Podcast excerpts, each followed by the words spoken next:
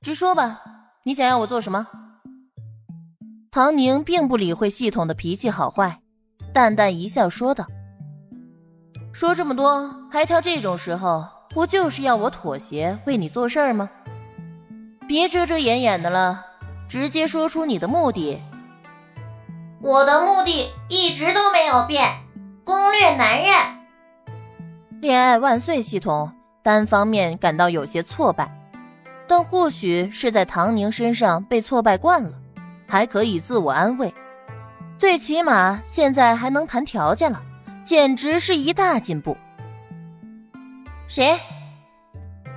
水烧开了，唐宁闻见了鸡汤浓郁的香味儿，咕嘟嘟的，简直幸福的冒泡，再不贴饼子就来不及了。说话呀，攻略谁？判定标准是什么？要达到什么样的结果？攻略对象并不是特别指定的，但必须是优质男性。作为恋爱系统，我们要重质又重量，利用这些优质男人的喜爱，得到自己想要得到的一切，最终站到这个世界的顶峰。恋爱万岁系统说着说着，还有点热血上头。毕竟，他自从诞生之日起就遇到过太多的恋爱脑宿主，恋爱着恋爱着，马上就忘记了这些都只是手段，反而沉迷到那些优质男人的魅力中无法自拔。殊不知，恋爱玩的就是一个此消彼长，敌我双方势力相持，一旦落入下风，自然很快就毫无还手之力。最终功亏一篑，悔不当初。这是最让恋爱万岁系统担心的问题。他升级了算法之后，强烈加了一条：筛选宿主的时候，务必要选择头脑清醒、绝不恋爱脑的这种。唐宁的匹配值高出天际，他失败了太多次，冒着被毁灭的风险，强行绑定了唐宁。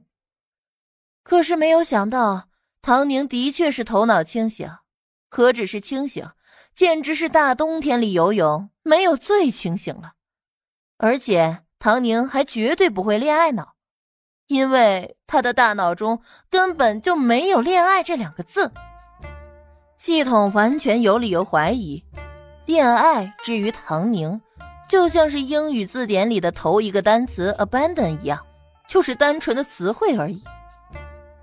系统也诞生这么多年了，什么样的人没见过呢？没有女人不喜欢漂漂亮亮、被人宠爱的，就算有那种拼事业的，大多数也是迫不得已。有了更加华丽的人生，谁还要苦哈哈的打工呢？唐宁还真是开天辟地的头一个，死硬到了极点，还非要一根筋的表明自己热爱祖国。系统表示，他真的不理解呀。但是好在，现在的恐龙化石终于裂开了一条缝，系统呢，莫名的信心百倍。站到世界的顶峰哦，以绝美、华丽、令人无可比拟的模样，或者成为首富夫人，让首富心甘情愿的奉上全部身家，或许是颠倒众生的影后。让亿万影迷疯狂的迷恋，哦，这么厉害吗？唐宁拿了个盆儿，装了些水。知道该怎么做了吗？系统一愣，他没跟上唐宁的思路。唐宁把筷子在盆上敲得当当响，这系统是不是有点不大聪明啊？净耽误事儿。别废话了，表示一下你的诚意。然后我们再谈合作的事。嗯，行。恋爱万岁系统被噎得说不出话来，还真是破例了。遇见了唐宁，啥啥都是头一回。唐宁看着落在手边的五百克雪白面粉，虽然少了点不过品相还真是不错。他手上的动作麻利，也顾不上和系统在斗嘴。直接和面贴饼子，一条龙完工，看得系统万分诧异。你原来不是将军吗？连贴饼子都会。嗯，这儿比较好用。唐宁指了指脑袋，开着锅开始吃。他先是盛了一碗鸡汤，慢条斯理的喝下去。嗯，整个味蕾都在震颤，实在是太鲜美了。在他的时代，就算是能吃到传统的食物，也是经过无数次改良、精心雕琢而成的。再说了，原材料也发生了无数代的变化，根本就没有这种集天地之精华的风味儿。到了这儿，更是连一顿像样的饭都没吃过。可以说，唐宁的这锅炖野鸡是前世今生享用过的最美妙的滋味儿。可以提供粮食，那么这个“恋爱万岁”系统还算是有点用。谈谈合作。他倒是想要看看，这系统都能拿出些什么东西来。知己知彼，百战百胜。既然要长期共存，那就要了解对手，为我所用。如果真的违背了他的底线，到时候再翻脸也不迟。哪怕饿到了极点，唐宁依然保留了用餐的良好习惯，这让他看起来和其他朱家村的人有明显的不一样。当然，他并不知道。一碗汤喝完，饼子也熟了，如同之前设想的那般，唐宁开始真正的享用。肉虽然不多，但足够他一个人吃了，更不用说还加了土豆。想到这儿，唐宁看了看自己买回来的种子，既然能够提供原材料，也不知道“恋爱万岁”系统能不能提供种子呢？这个念头一闪而过，等到唐宁吃掉一大半的食物，脑袋中终于响起了机械音。任务一：让男人为我花钱，完成，奖励面粉一千克。嗯，唐宁再叫系统，对方却没有应答，仿佛笃定了他会乖乖的完成任务一般。唐宁不以为意。开始思考怎么完成任务。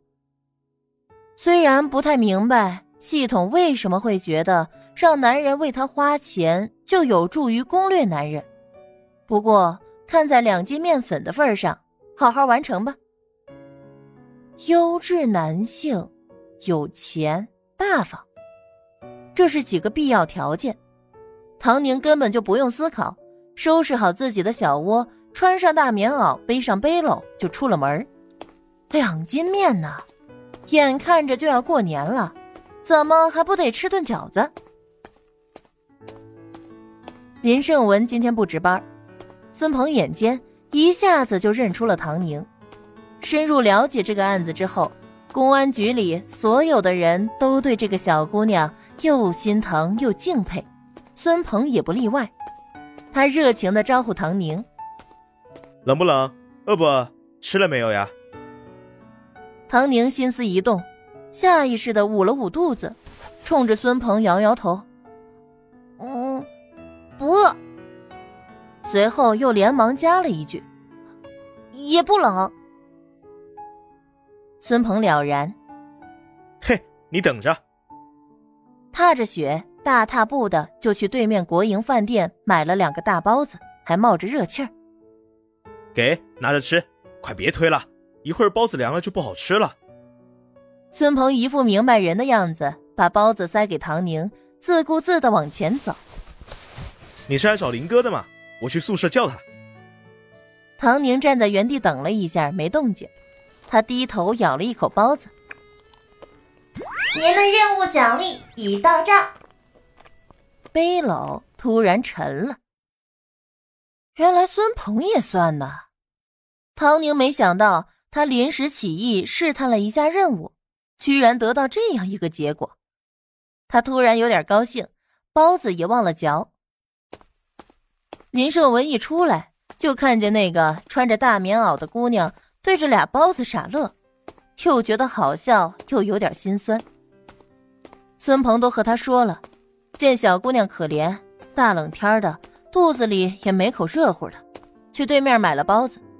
没想到这姑娘何止可怜呢，简直是傻到家了。不冷啊，站这儿也不知道进去坐坐。林胜文大步走过去，轻拍了一下他的头。唐宁抬起头，嘴角的笑意都还没有消失。林胜文惊奇的发现，一段时间没见，这姑娘还白了些，眉宇之间也没了那股冷厉决绝，看起来倒是还有点十四五岁少女的模样了。林胜文发现唐宁没跟着他走，回头看他。只见这姑娘大口咬着包子，两颗黑白分明的眼珠充满着渴望看着他。林大哥，这包子真好吃，我我还从来没有吃过这么好吃的包子呢。这话说的，林胜文想起孙鹏那个得意劲儿，也就不着急回办公室了。你等我一下。扭脸去了对面的国营饭店。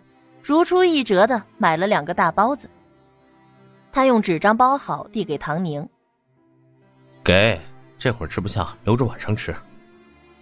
反正天冷，东西也放不坏。您的任务奖励已到账。唐宁的背篓一沉，稍稍往后坠了坠，怕被林胜文看出问题，他连忙往后退了一步。怎么了？